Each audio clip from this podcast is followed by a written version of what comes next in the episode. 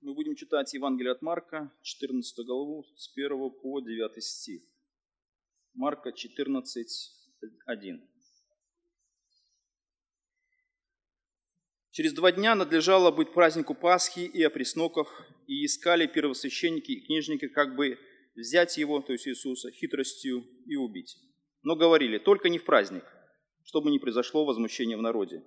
И когда был он в Вифании, в доме Симона прокаженного, и возлежал, пришла женщина с алавастровым сосудом мира из нарда чистого, драгоценного, и, разбив сосуд, возлила ему на голову. Некоторые же вознегодовали и говорили между собою, «К чему сия трата мира? Ибо можно было бы продать его более нежели за триста динариев и раздать нищим». И роптали на нее. Но Иисус сказал, «Оставьте ее, что ее смущаете? Она доброе дело сделала для меня. Ибо нищих всегда имеете с собою, и когда захотите, можете им благотворить. А меня не всегда имеете. Она сделала, что могла, предварила помазать тело мое к погребению. Истинно говорю вам, где не будет проповедано Евангелие сие в целом мире, сказано будет в память ее о том, что она сделала. Случай произошел накануне распятия Господа нашего Иисуса Христа – и что-то очень важное и удивительное Иисус хочет донести до тех людей, которые будут передавать эту историю. Мы читаем, что Иисус отмечает, что говорит в 9 стихе следующее. «Истинно говорю вам, где не будет проповедано Евангелие сие в целом мире, сказано будет в память ее и о том, что она сделала». Это такой драгоценный урок, который повествует нам о каких-то очень интересных и удивительных вещах. Случай произошел а, перед распятием Христа, и это повествование о том, как а, Мария, и мы смотрим это из других а, мест Священного Писания, из других Евангелий, понимаем, о ком идет речь. Она присутствовала в тот момент, и сестра ее Марфа, как мы читаем в Евангелии от Иоанна, 12 главе, Марфа служила, и вот была такая встреча. Была встреча, которая ознаменовала очень много всяких вещей – мы читаем параллельное место, которое говорит о каких-то особых вещах или тонкостях этой встречи. Евангелие от Иоанна 12.1. «За шесть дней до Пасхи пришел Иисус в Вифанию, где был Лазарь умерший, которого Он воскресил из мертвых. Там приготовили ему вечерю, и Марфа служила. И Лазарь был один из возлежащих с ним». То есть с Иисусом. То есть вот такая встреча людей, которые были очень близки Иисусу, люди, которые видели а, чудеса и славу Христа. И он а, хотел разделить вот эту трапезу, эту вечерю а, со своими друзьями. И мы видим удивительно, что Иисус накануне воскрешает Лазаря, и Лазарь присутствует воскресший на этой трапезе. Можно интересно было бы спросить, например, Лазаря, а какие твои новые ощущения после воскресения? Как мир открывается тебе в новых красках. Вот что такое новое ты приобретаешь через того, как ты видишь теперь после того, как ты был мертв, теперь ты жив. Может быть, а, продукты стали слаще или запахи обострились. Вот что-то такое особенно происходит. Иногда вот даже когда мы а, проходим какие-то определенные этапы в жизни, что-то такое преображается. И вот мы видим, как здесь отмечается в Священном Писании, Иоанн говорит, и Лазарь был один из возлежащих с ним. И вот эта трапеза – и мы видим, что у Марии хранилась э, драгоценность, алавастровый сосуд с миром и чистого нарда э, стоимостью в 300 динариев. Это, как повествуют э, богословы, что это, скорее всего, стоимость годового заработка человека. Ну, представьте себе, сколько человек зарабатывает. В Америке, например, меряется годовым заработком, например, там 50 тысяч долларов в год, там 60 тысяч долларов в год, там 40 тысяч, то есть все тысячами. То есть там все годовая. То же самое, нечто похожее мы видим и в Евангелиях. То есть это э, масло было оценено очень большую сумму. Но мы видим, что когда э, Мария сделала этот э, жест любви по отношению к Иисусу, возникает очень непростая и интересная ситуация.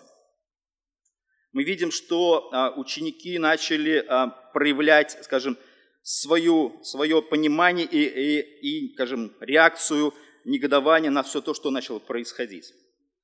Иуда, а, как мы смотрим из других Евангелий, одобряемый другими учениками, взял на себя инициативу и вырезал общее недобрение, осудив поступок Марии, как напрасную трату, расточительность. Мы читаем Евангелие от Иоанна 12.4. Тогда один из учеников его, Иуда, Симон Искариот, который хотел предать его, сказал, Для чего бы не продать это мира за 300 динариев и не раздать нищим? Удивительная ситуация. Она такая вот, скажем, нестандартная и очень интересная. Мы всегда и везде все оцениваем. Вот то, что обычно происходит с нами. Это не то, что Иуда проявил себя таким образом с учениками, а мы так себя не проявляем. Это то же самое относится к нашей жизни. Это не просто иногда бывает наше мнение, а обычно вердикт по тому или иному способу или событию, которое мы видим. Мы не просто оцениваем. Мы обычно высказываем свое точное зрение, иногда хотим на нем настоять, что именно так люди должны сделать. И как говорит э, мой благословенный тесть, что все кругом люди одни дурные, одни мы нормальные. Все все делают не так и неправильно. Вот обычно вот человеческая реакция на то, что происходит вокруг. Нечто похожее и э, происходит вокруг э, ситуации с Марией. Написано в 4 стихе, «Некоторые же вознегодовали, а в пятом стихе мы читали «и роптали на нее». Слово «вознегодовали», «вознегодовать», «возмущаться», «гневаться», «разгневаться». То есть это реакция, определенный гнев, проявленный а, в реакции на какое-то событие. Слово «роптали», пятый стих, говорить со э, строгостью, ругать, отчитывать, выговаривать, порицать. Вот все, что происходило вокруг этой ситуации – то, что сделала Мария, просто недопустимо. Это несовместимо ни с какой этикой или человеческим пониманием. Мария взяла свой собственный сосуд и использовала так, как посчитала нужным. Ну что сказать на это? Ну что же здесь такого, понимаете? Это, это просто недопустимая ситуация. Она сама посчитала, не посоветовала с учениками Иисуса, которые точно бы приняли правильное, истинное решение по этому событию. Вот она это просто не сделала. И то, что произошло, мы видим, а, это было как а, оценено со стороны учеников и Иуды, выразено, к чему сия трата. То есть это итог ропота и негодования, это то, как Мария не должна была поступить. Это то, как люди реагируют и принимают решения по той или иной ситуации. То есть, кажется, абсурдная ситуация. Она взяла собственный сосуд – собственный, и потратила его, как посчитала нужным. Но даже после этого люди выражают недовольство, ропот и определенные комментарии бросают в ее сторону. Напрасная трата означает следующее. Прежде всего, дать больше, чем нужно. Например, если одного рубля достаточно, чтобы э, заплатить за какую-нибудь вещь, а вы даете за нее 100 рублей, то это напрасная трата. То есть вещь того не стоит, но вы, вы как бы переплачиваете, вы напрасно тратите оставшиеся средства. Или, например, если три дня достаточно для выполнения какой-нибудь работы, а вы а, э, значит, тратите на эту работу, например, а, целую неделю либо две, это напрасная трата времени. Вот что-то такое потрачено на то, что не представляет а, ценности. Это слишком много чего-то потрачено, средств, времени – на то, что не имеет ценности. И все 12 учеников считали поступок Марии расточительностью. То есть она что-то сделала а, такое, что не имело а, ценности в глазах э, учеников. Вот она собственные средства потратила, и это уже было очень интересно оценено. Э, с точки зрения Иуды, не только драгоценная мира, но и простая вода или воздух были бы также напрасной тратой в сторону Иисуса. В этой ситуации э, Иуда представляет для нас, э, и ученики присоединяются к этому, э, взгляд мира, например, в глазах которого служение Господу или отдача самих себя Ему на служение делу, посвященному Христу, является напрасной тратой. Иисус никогда не был уважаем и любим э, в этом мире, поэтому всякая религиозная деятельность, направленная в сторону Иисуса, считается в глазах мира напрасной тратой. Люди занимаются э, пустыми вещами. Ходить в церковь – это напрасная трата времени и сил, служить Богу – это напрасно, все это не имеет никакой ценности в глазах мира. Обычно мы это слышим. Либо, например, когда встречаем какого-нибудь неверующего человека, э, и он спрашивает, как ваши дела, как, как ваша судьба, как ваша карьера состоялась. И если он слышит, что человек большую часть времени посвящает, либо всю часть времени посвящает а, служению церкви, Богу, то для, в глазах мира человек пропащий фактически на уровне находится наркомана, может быть, какого-нибудь пьяницы, либо еще человека пропащего, абсолютно не представляющий никакой ценности для этого мира. То есть человек, обладающий какими-то способностями или какими-то природными качествами в глазах мира, мог более рационально или более, скажем, хорошо потратить все свои силы и все свои таланты для себя, по крайней мере, или для общества, принести себя или свои таланты в благо других людей. Вот так люди это оценивают. Люди так воспринимают, или люди дают такую оценку вот этой траты времени и жизни, которые люди э, для них не представляют никакой ценности. Поэтому, когда а, мы зачастую а, встречаемся с такими людьми, обычно людьми неверующими, или иногда даже бывает и верующими людьми, которые не хотят особо служить Господу, ведут такой пассивный христианский образ жизни, то зачастую для них было бы более успешным, если человек был, имел карьеру, положение в обществе, успех, это было бы гораздо более ценно, имело больше смысл, чем то, чем человек активно занимается. Поэтому нас могли бы спросить, что вы до сих пор, э, э, как спросил мне один э, знакомый, ты до сих пор служишь в церкви, знаете, вот таким как бы негодованием, и с таким вот, знаете, вот пропащий человек фактически, человек уже не представляющий никакого, никакого блага для, для мира. Хотя, если я посмотрел в некоторых белорусских районах, даже более сведущие в исполкомах начальники, они собирают пастырей, и благословляют церкви, чтобы они проводили, скажем, такую общественную, моральную работу, активную среди людей, скажем, этого, этой местности, которые погрязают в грехах, там, в пьянстве, там, у них разрушенные семьи. Вот все это они благословляют. Даже бывают и такие разумные люди. То есть они видят, что все-таки а, вот, скажем, в таком моменте, где общество не занимается и не способно как-то преобразовать людей – заниматься с людьми, которые, казалось бы, уже брошенные на произвол судьбы, но церковь э, прилагает какие-то усилия, чтобы как-то э, изменить эту ситуацию. Поэтому Иуда считал напрасно с учениками Тратой все то, что э, сделала Мария.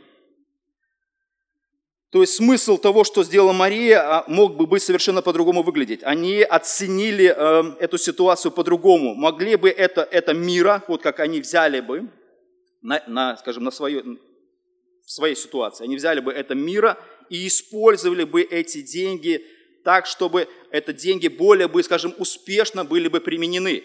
То есть продали бы это масло, получили бы 300 динариев и начали бы заниматься благотворительностью, благотворить а, бедным.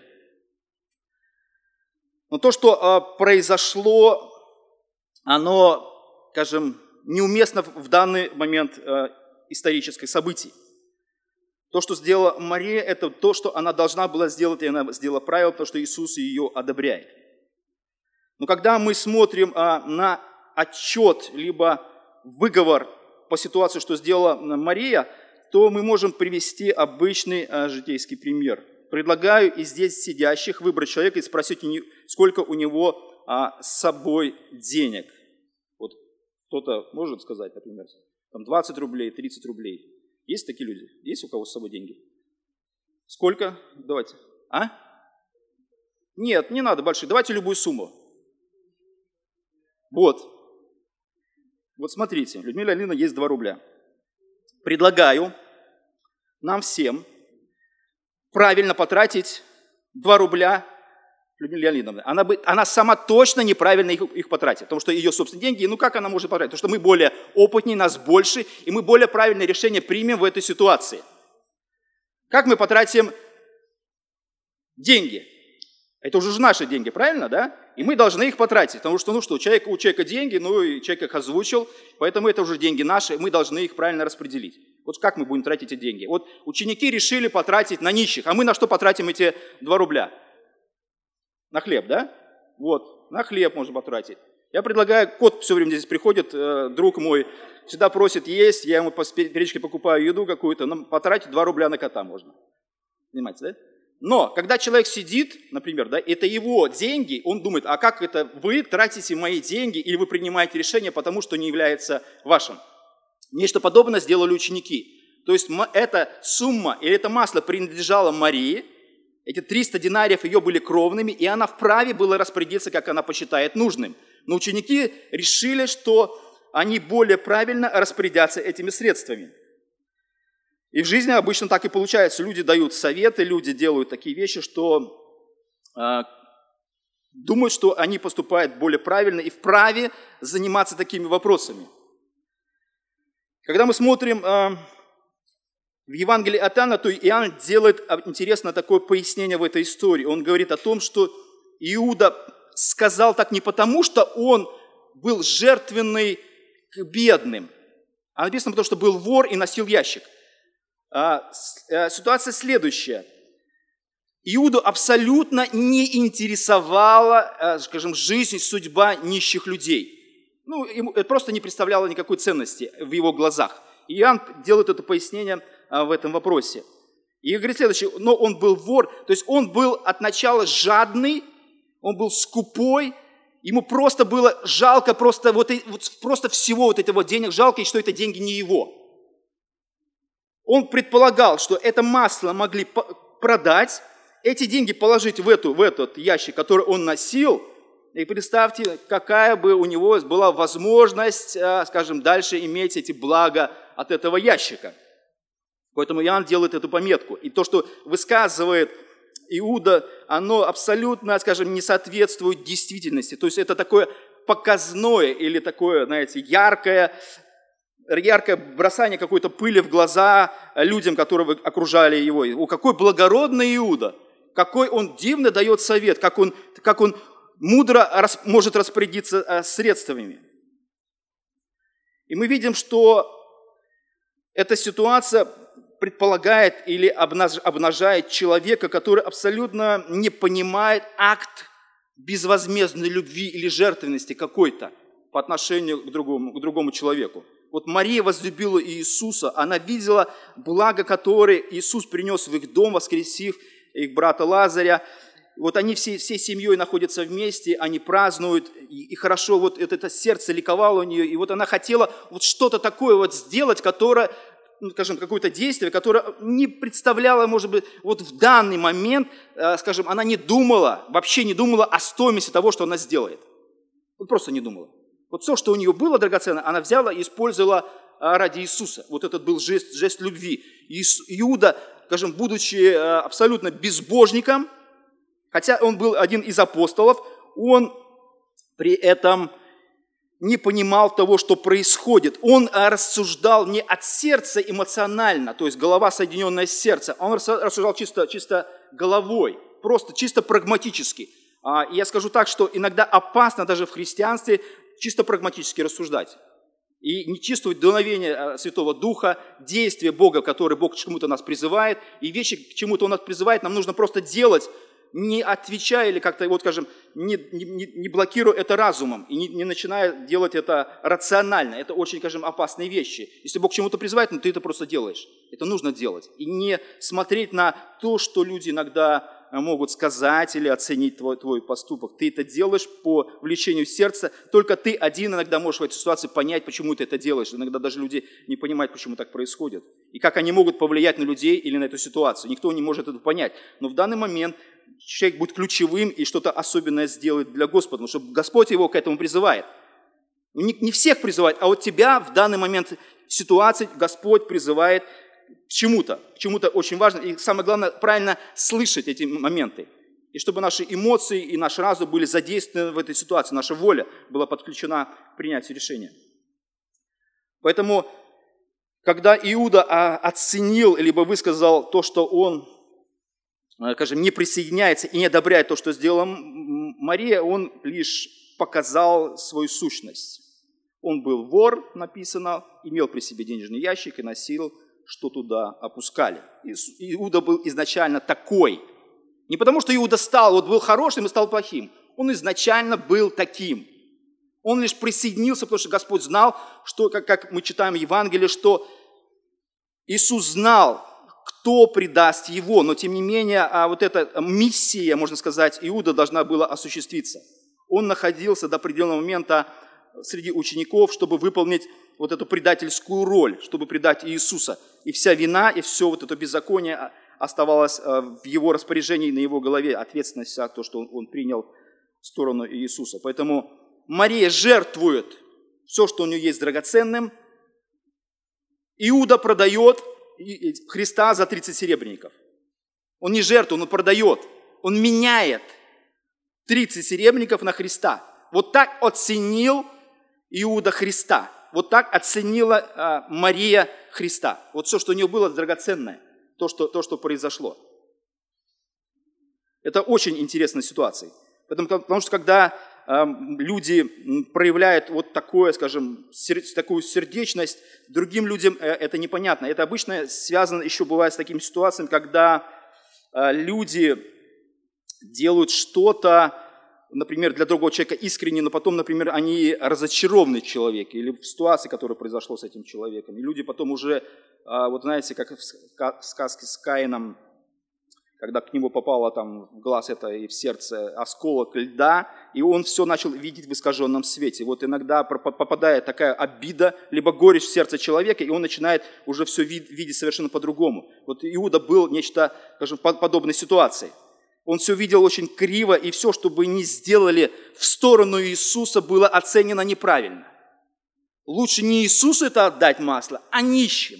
Вот как бы перенаправить эти средства, сделать такой шаг, шаг казалось бы, более благородный. Ну, ну зачем Иисусу это, зачем Иисусу это надо, и зачем это, это, это абсолютно ненужная трата. Все это вот возмущение и негодование проявлялось а, в сердцах учеников Иуды. Но Иисус, мы видим, а, делает вывод или, по крайней мере, подводит этот драгоценный урок а, перед глазами учеников. Иуда все равно это ничего не уразумел, но, по крайней мере, ученики, впечатленные, запечатленные этой ситуацией в своем сердце, они потом передали в Евангелиях эту, эту историю, как и сказал Иисус. Где не будет проповедана Евангелие все в целом мире, сказано будет в память ее о том, что она сделала.